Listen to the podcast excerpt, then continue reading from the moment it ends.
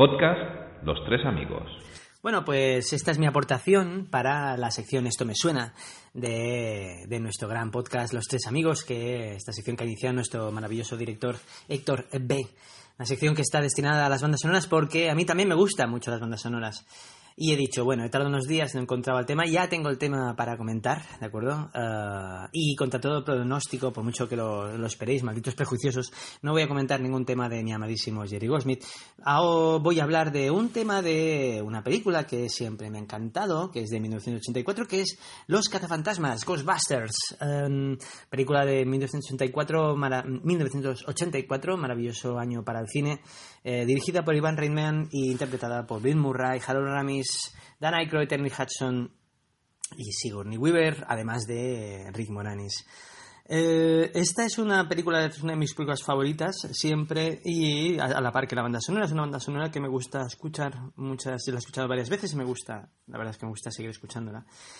Entonces esta banda sonora está interpretada, está conducida y compuesta por el señor Elmer Bernstein. Elmer Bernstein era un, compositor especializado en producciones bastante serias en el mundo de Hollywood, era ya bastante veterano cuando llegó esta película a sus manos y era una persona eso, ¿no? Especializado en películas uh, bastante más serias que no una con un título como Los cazafantasmas. Entonces, ¿cómo puede ser que este señor, ¿no? Estuviera haciendo esta banda sonora? Esto ya se inició, esto fue una idea del genial John Landis que para su película Desmadre la Americana Uh, Animal House, uh, se decidió contratar uh, al señor Elmer Bernstein porque estaba convencido de que eh, una buena banda sonora, una banda sonora seria, solemne, orquestada, Uh, podía sentar muy bien a una comedia y así fue. Eh, se demostró que le vestía muy bien y le daba una clase irrefutable a la comedia más salvaje. A partir de ahí, el señor Bernstein empezó, siguió por esa dinámica, eh, compuso bastantes, varias bandas sonoras para comedias, entre ellas otro proyecto del señor John Landis, como puede ser, además de uh, un hombre americano en Londres, pues entre pillos anda el juego, donde ahí hacía un, el resultado era maravilloso. Señor Ivan Reitman, director de Ghostbusters, uh, dijo, siguió con esa, con, eh, que recogió el testigo y decidió seguir la idea de su compañero John Landis, uh, dándole, encargándole al señor Albert Bernstein la banda sonora de la película Ghostbusters. Y vaya cierto, en esa banda sonora se consigue, el señor Bernstein consigue transmitir la vida cotidiana de Nueva York y a la vez crear una atmósfera terrorífica muy amable. Para muestra un botón, uh, yo recomiendo que repesquéis el teaser de la secuela que llega de Ghostbusters, que llega el año que viene, es un teaser que no llega a un minuto, y ahí tenemos un machambrato, un medley de los momentos más terroríficos uh, y queda muy bien, es, es brutal. Y entonces uh, pensé, ¿no? De qué, qué, tema de la banda sonora de Cazafantasmas voy a comentar. No voy a comentar el tema principal, que lo hemos escuchado hasta la saciedad, el tema Ghostbusters del señor Ray Parker Jr. Y además tampoco lo voy a comentar porque es un plagio de I Want a New Drug de los señor, de Hugh Lewis and the News. Eh, señor, y entonces, por total respeto al rey, a Hugh Lewis, no la voy a comentar. Había otro tema que estuve a punto, que es el de la escena, una de las escenas más inquietantes de la película, que es eh, la que uh, los personajes, bueno, Ray y Winston, personajes interpretados respectivamente por Dan Aykroyd y Ernie Hudson, cruzan conduciendo el Ecto 1 el puente de Brooklyn y empiezan a hablar del de, de apocalipsis, ¿no? Del Armagedón. Es una escena que siempre de pequeño me inquietaba bastante, es una escena que me gusta mucho y ahí es donde el señor Bernstein pisa el acelerador, ¿no? Para acentuar esa atmósfera que ya no es tan amable en ese momento. Es un tema brutal que el señor Bernstein se encarga de utilizar para recordarnos de que aunque estemos viendo una película que trata de unos currantes que se quedan sin trabajo y que deciden crear su propia empresa y ser sus propios jefes, aunque sea mediante una empresa tan irrisoria como es la de cazar fantasmas, pues el señor Bernstein en este momento del puente se encarga de recordarnos de que no nos olvidemos de que también estamos viendo una película de terror.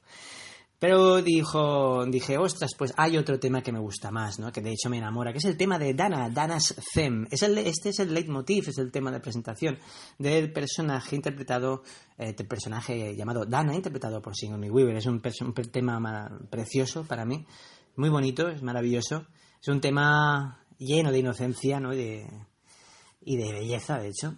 Eh, y en el que se se juntan dos cosas tan, no antagónicas, ¿no? Pero tan dispares como puede ser una orquesta de violines y un theremin que tiene una presencia brutal aquí, ¿no? Entonces ya que os dejo yo el tema Dana's Theme, el tema de Dana, compuesto por Elmer Bernstein para la banda sonora de esa maravilla que se llama Ghostbusters. Yo me la voy a volver a poner ahora mismo, mientras espero a que lleguen los Mequetrex y esto se llena de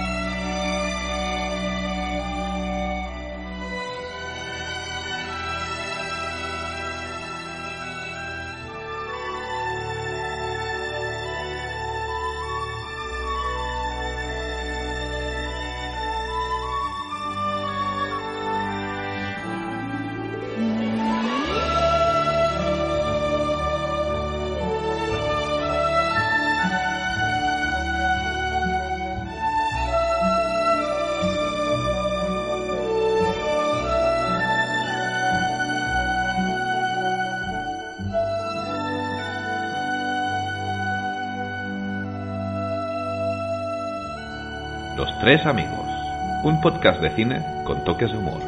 ¿O era de humor con toques de cine?